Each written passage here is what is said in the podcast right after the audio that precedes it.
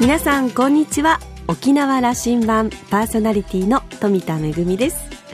プロ野球のキャンプ始まりましたね。待ちに待ったという感じでしょうか。えまあ、お目当ての球団そしてお目当ての選手の練習がですね間近で見ることができるそんな嬉しいねあの沖縄なんですけれどももちろんあの野球をしている姿もそうなんですが結構ねオフの時間なんかは街に繰り出してくる選手もいらっしゃるようで時々ですねあの大きな通り沿いだけではなくて結構数字道のですね奥の奥のちょっと隠れ家みたいなお店なんかにもですねいらっしゃってるようなんですよ。私はちょっと以前友人に教えてもらった本当にあの数字道の奥の小さな小さな中華料理屋さんなんですがたくさんのプロ野球選手のサインがですねもう壁一面に貼ってあってあこういう隠れ家的なところちょっとお忍び的なところにも皆さんいらっしゃるんだなというふうに思いました。プロ野球ファンにとって嬉しいシーズンの到来です。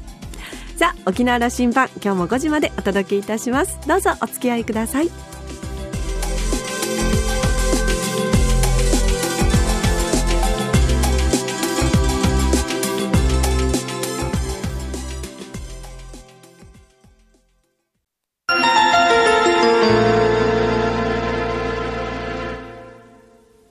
那覇空港のどこかにあると噂のコーラルラウンジ今週は株式会社日本総合研究所首席研究員の茂谷康介さんとラウンジ常連客で沖縄大学地域研究所特別研究員の島田克也さんのおしゃべりです。茂谷さんは1964年生まれ、山口県のご出身です。東京大学を卒業後、日本開発銀行、現在の日本政策投資銀行に入行。その後、アメリカコロンビア大学経営大学院へ留学し、経営学修士 MBA を取得。2012年から現職です。茂谷さんは平成合併前の3200市町村、そして海外90カ国をほぼ私費で訪問し、地域特性を多面的に把握、地域振興や人口問題に関する研究や講演を精力的に行っていらっしゃいます。テレビ番組の解説者としてもおなじみです。今回は公園で来沖されたところ、コーラルラウンジに寄っていただきました。話題は日本経済と沖縄の発展の可能性についてです。今週はその前編をお送りします。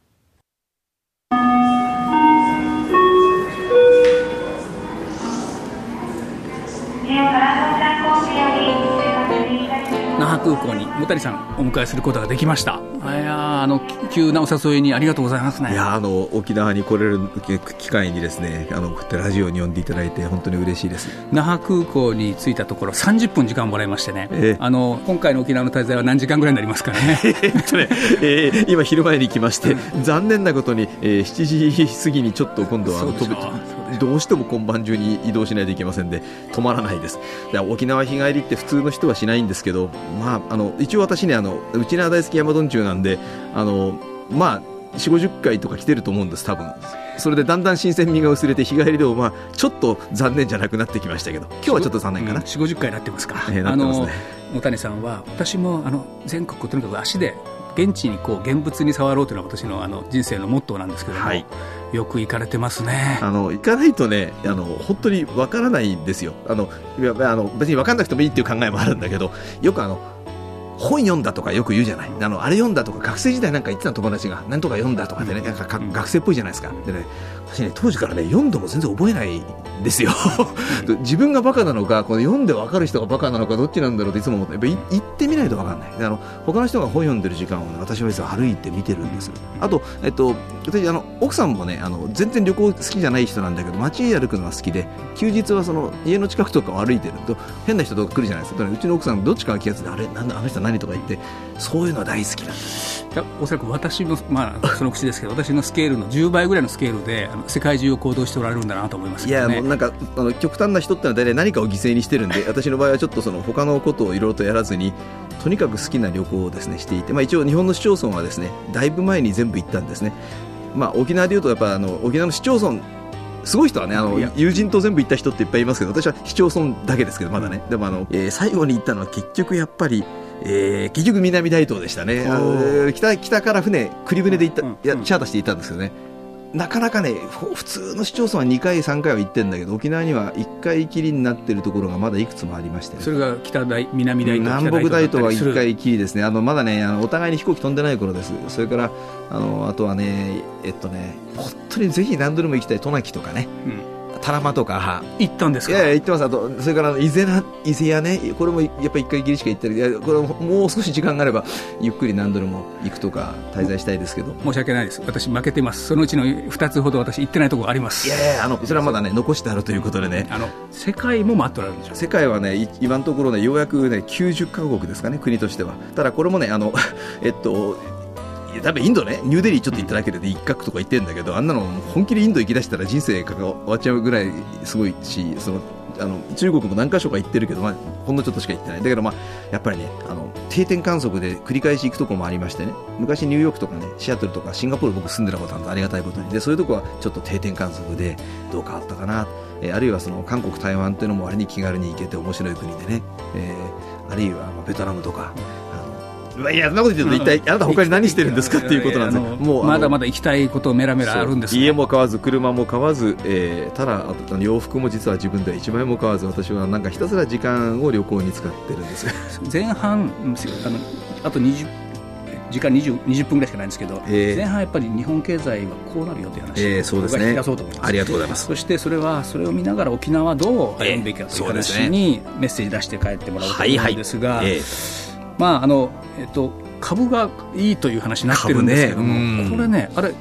どう考えても、あの波は見れば、もう今上がったところで、うん、あこれ、バブルなのかと置いといて、もう今、上がり基調でもうすぐ下がる方向というふうに思った方が、普通の人は思うわけですよね、客観的になるとそうなるんだけど。もう2年ぐらい前から下がっててもおかしくはないですね。うんうん、そうです。あの景気循環注文があって、経済利用が正しいんであればあの必ず差がありますし、まあ、あの2年ぐらいちょっと予想より長いんですがそろそろさすがにアメリカとかの話を聞くにつけ、まあ、そろそろ下がってもおかしくない。景気循環後ろの方を見ると必ずこう山を見るわけで我々これ経験してるわけ、ね、経験してる。あのちなみにね日経平均っていう数字がよくないんです。あの日経さんが悪いんじゃないんだけどね。日経平均っていうのがあって昔バブルってあったじゃないですか、大昔のバブルの頃ね、まだ沖縄は本格バブルじゃないんだけど、チュラさんの前ですけど、えー、日経平均4万円近くまでいった、で今2万円ですね、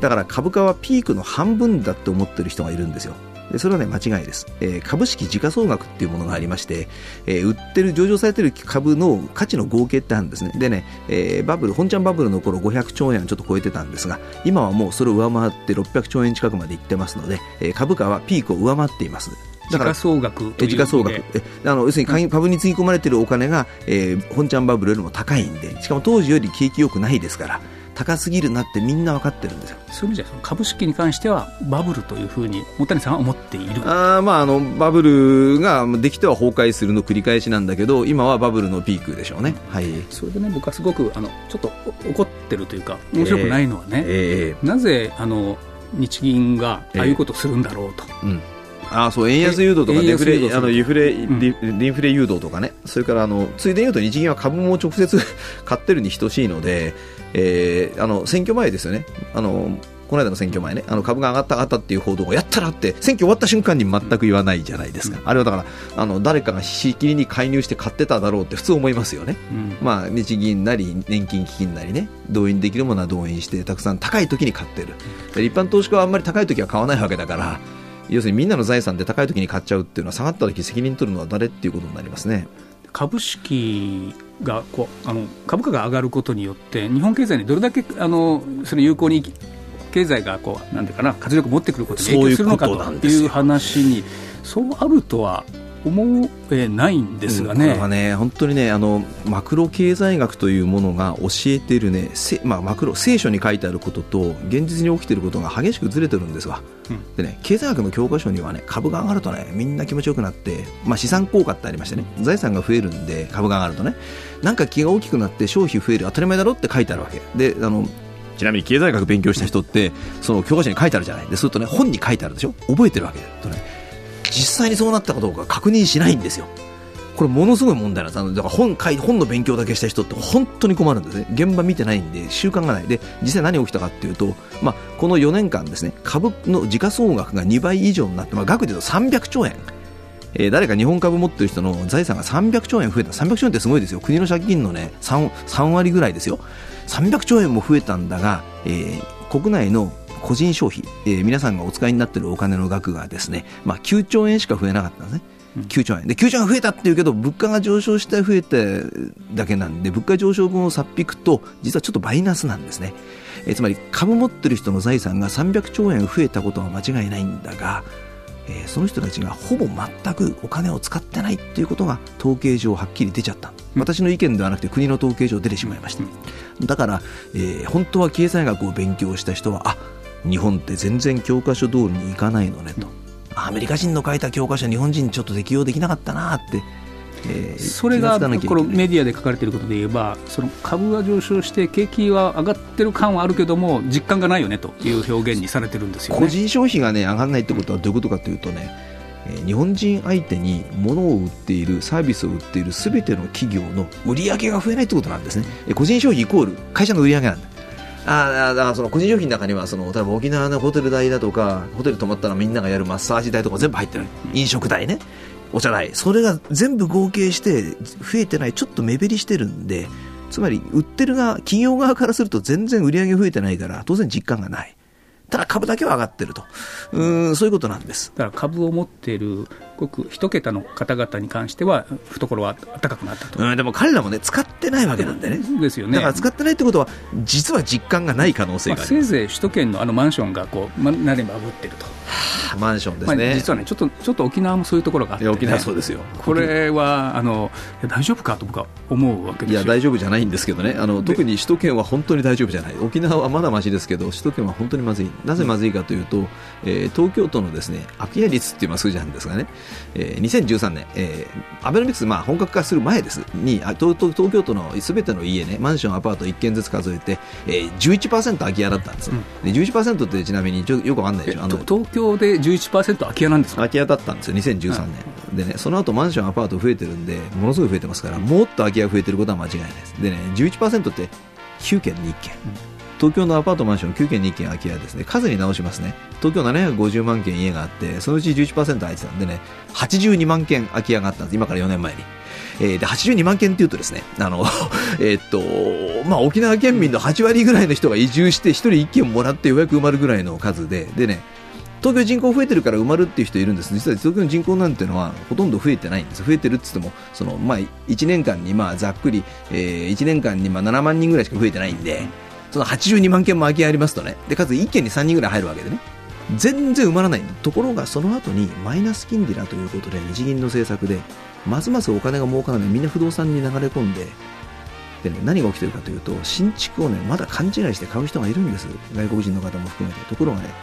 買って3か月で中古にして売った瞬間に値段が何割も下がるという恐ろしい現実が起きていて。もう始まったと。いやだそれだけ入ってるとね、ね、あともっとさらに始まったというかとっくに始まとっくに起きてることは家賃が上がらない、うん、えー、っとねその中古住宅むちゃくちゃ余ってるんです。基本あのお互い家賃暮らしで生活しているものとしてはこれすごく家賃上が上がってますちなみに。上がりますよね。そうでしょ。僕もね東京に借りてるんだけど上がってないんですよ。那覇はアバブルと言いながら家賃はいいです家賃全然上がらないでしょ。でね実は日銀がね物価上げようと思いながら上がらない理由はいろいろあるんですが最大の理由は分解してみると家賃が上がらないのが一番影響が大きい、うん、で家賃が上がらない理由は自分がマイナス金利で空き家を増やしてるから。自業自得というか自爆なんですよ。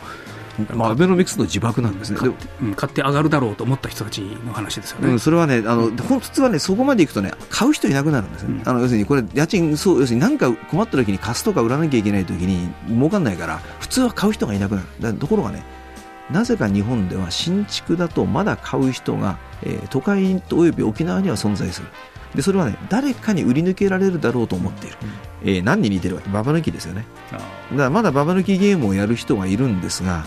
大阪にちなみに行くとね15%なんです空き家率がね。だからもう目も当てられない状態になっていてでちょっと一歩入ると全然家が空いてて処分処分できない。だ沖縄だけはえー、子供が生まれてる分まだ救いがあるんだけど東京は若い人2人に子供が1人しか生まれてないでどんどん人口が減っていく運命なので。いや沖縄の特性の話にしたいんですけどね、えー、あのいやマンションの話ね分かりにくいのは確かにあの例えばとっても駅前で便利だとかね、あの特別な部屋とかね、そこは多分下がらずに行く部分もあるんですよ、僕一応、ね、おっしゃる通りです。それがなんか勘違いしてしまうんですよね。全体がそうだと思ってしまう、ね、ホテルと同じだと思えばいいんですよ。うん、ホテルだって、それはこれいいホテルよね、魅力的よねっていうホテルは沖縄だってお客さん来てますよね。ところで沖縄のホテル全体で見たら、その特別にね、もうみんな絶対行くぞってホテルはね、10軒に1軒ぐらいしかないじゃないですか。で、リゾートホテルっていうんだって、ちょっと前に建てたやつとか、設計が古臭いやつとか、メンテがうまくいってないとか、従業員の教育ができてないところは、どんどんお客来なくなるでしょ。だからね、ホテルと全然同じなんだよ。ということで、ホテルがたくさんあるときに、さらにホテルをどんどん建てていけばどうなるか、当然潰れるホテルが増えざるを得ない。うんその安倍政権の政策はそれをこう後ろからこう押してるようなことではあった、ね、いや全くそうなんですがね。別にこれに限らずありとあらゆることがねあのそうそうなんですけど。そこでねあのその1980年代後半あのバブルと今違うことはあの頃はまだ日本人口が増えてた話なんですよね。だからある意味あのあの金融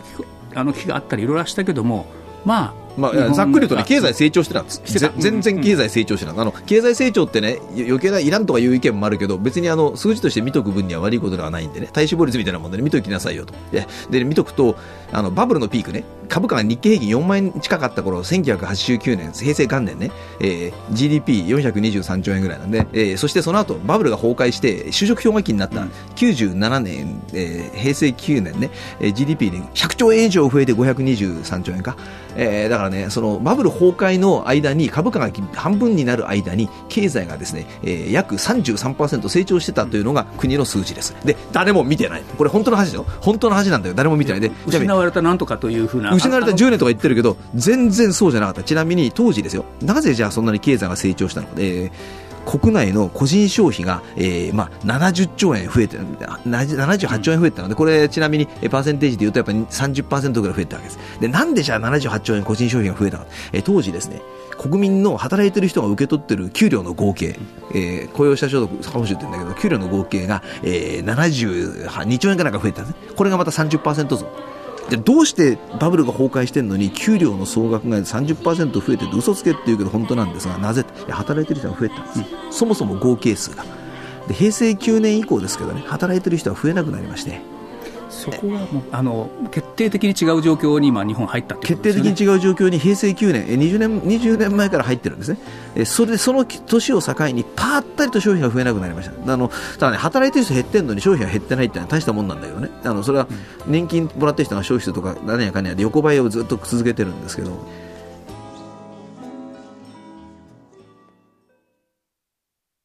まだまだまだまだ お話を伺っていたいなというふうに思いましたけれども、えー、様々な話題が出てきましたが、あの、島田さんはですね、とにかく、もたにさん、頭の回転が早い方なんです、と、えー、言ってまして、そうですよね、なんかあの、聞いてる方もこう、一生懸命ついていかないといけないなという感じがしますけれども、えー、全国で声に引っ張りだこのもたにさんには、今後とも沖縄のアドバイザーになってほしいと、島田さんは言っております。えー、このお話の続き、また来週週お届けいたしますのでお楽しみに。今週のコーラルラウンジは株式会社日本総合研究所首席研究員の茂谷康介さんとラウンジ常連客で沖縄大学地域研究所特別研究員の島田克也さんのおしゃべりでした。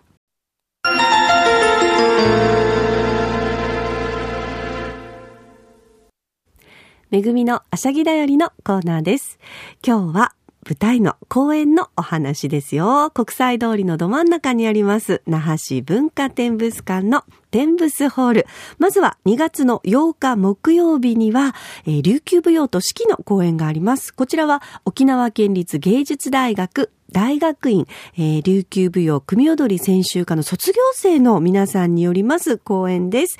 えー、同期の6名で構成されたということで、まあ、あの、6人ということから、陸奥の花という、えー、会を結成した若い皆さんによります講演です。えー、沖縄の四季は、まあ、あの、私たちの感覚では四季というよりは、あの、夏と冬の二つっていう感じなんですけれども、でも、あの、沖縄に古くから伝承されている、えー、短歌の中に、えー、まあ、流歌ですね。流歌の中には、春夏秋冬それぞれの季節が歌われたものが数多くありまして、えー、今回は四季をテーマに、第一部では古典舞踊、そして、えー、第二部では、えー、創作舞踊で沖縄の四季を歌い踊るという公演となっております。2月の8日木曜日、えー、午後7時の開演となっています。そしてその翌日から、え金、土、日、空、十、十一と、えー、3日間、今年度のシップオブザ琉球マグネットコンテンツ舞台公演の、えー、最終演目となります、沖縄三三の公演があります。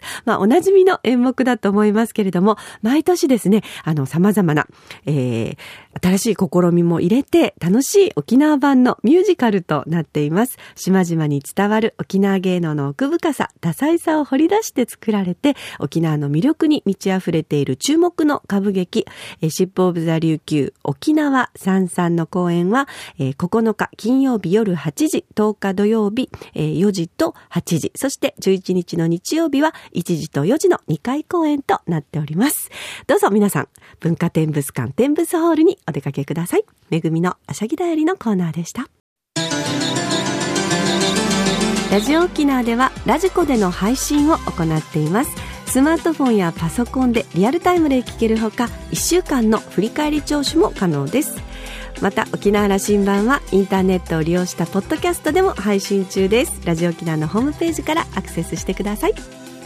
沖縄羅針盤そろそろお別れのお時間ですパーソナリティは富田恵でしたそれではまた来週。